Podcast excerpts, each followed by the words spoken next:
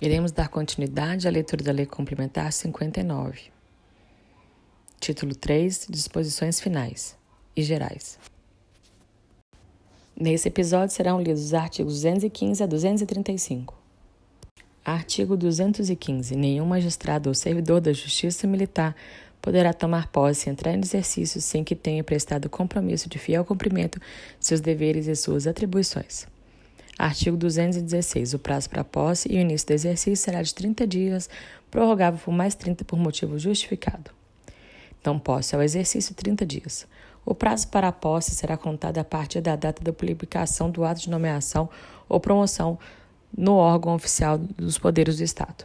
Não ocorrendo a posse no exercício, será considerada sem efeito o ato de nomeação ou promoção. Tratando-se de promoção, exercício dará-se mediante a simples apresentação do, do título ou da publicação do ato no órgão oficial do Poder do Estado e a comunicação do presidente do TJM. Artigo 217. São competentes para dar posse o presidente do TJM aos seus juízes, ao presidente do TJM, ao juiz de direito do juiz militar, ao diretor do foro militar e aos diretores e aos servidores do tribunal, o corregedor aos seus servidores que são subordinados, e o de direito do juízo militar aos servidores de auditoria. Artigo 218. Haverá, no primeiro grau da Justiça Militar, um diretor do foro, que será um juiz de direito do Tribunal do Juízo Militar designado pelo TJM por meio de resolução. Capítulo 2. Das incompatibilidades. Artigo 219. As incompatibilidades e os impedimentos aplicam-se o disposto nos artigos 107 a 111 desta lei. Capítulo 3 das substituições.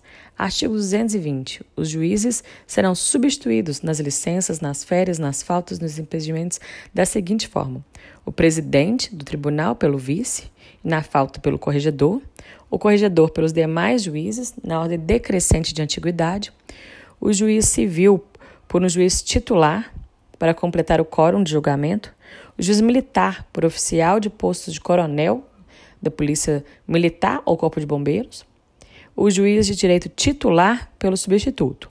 Então, o presidente do tribunal é vice e o corregedor. O corregedor por, pelos demais juízes, em ordem decrescente de antiguidade. O juiz civil por um juiz de direito titular para completar fórum, quórum. E o juiz militar por oficial do coronel. E o juiz de direito titular pelo substituto e os juízes do Conselho Especial mediante novo sorteio. Capítulo 4 da Disciplina Judiciária Militar. Artigo 221. Aplicará-se aos magistrados da Justiça Militar no que couber o disposto nessa lei para a magistratura comum quanto à disciplina judiciária. Artigo 222. Aplicará-se aos servidores da Justiça Militar no que couber o disposto também na Justiça Comum. Artigo 213. Constitui infração disciplinar a violação da disciplina judiciária por abuso, erro inexcusável ou omissão por parte do magistrado ou pelo servidor. Qualquer pessoa poderá denunciar ao corregedor, verbalmente ou por escrito, o abuso, o erro inexcusável ou omissão do juiz ou do servidor. A reclamação será arquivada se manifestamente improcedente. Artigo 224. Na aplicação das penas disciplinares. Artigo 224. Na aplicação das penas disciplinares serão consideradas a natureza e a gravidade da infração e os danos que dela advirem. Artigo 228. As infrações funcionais dos membros do MP e Defensoria Pública ocorridas perante as autoridades judiciárias ou no curso do processo serão comunicadas ao presidente do Tribunal de Justiça Militar ou pelo juiz de direito do juízo militar ao Procurador-Geral de Justiça ou ao Defensor Geral Público Geral. 229. As penas disciplinares serão aplicadas pelo tribunal, por intermédio do seu presidente, aos membros e aos juízes de direito do juízo militar, pelo presidente do tribunal, aos servidores secretária do TJM e pelo corregedor aos servidores das auditorias. Artigo 230. A punição disciplinar imposta a juiz de direito do juiz militar ou servidor permitirá o pedido de reconsideração, dirigido à mesma autoridade que aplicou a pena, no prazo de 10 dias contado da ciência da punição. Artigo 231. O punido poderá recorrer ao tribunal no prazo de 10 dias contados da ciência. Artigo 232. O pessoal militar que estiver de serviço na Justiça Militar submeterá-se aos preceitos éticos e disciplinares exigidos do militar estadual. Capítulo 5. Direitos, garantias e da aposentadoria.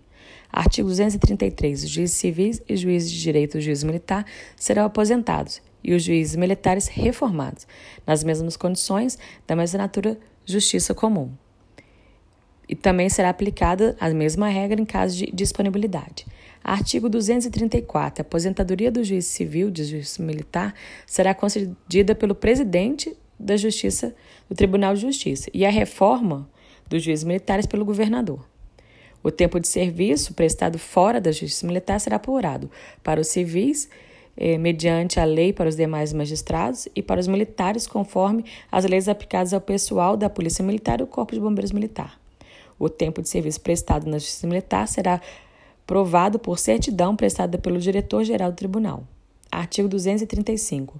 Os processos da Justiça Militar serão isentos de custa, taxa ou emolumentos, exceto o que decorrerem de ações judiciais contra atos disciplinares militares. Então, os decorrentes de ações judiciais contra atos disciplinares, esses não são isentos de taxa.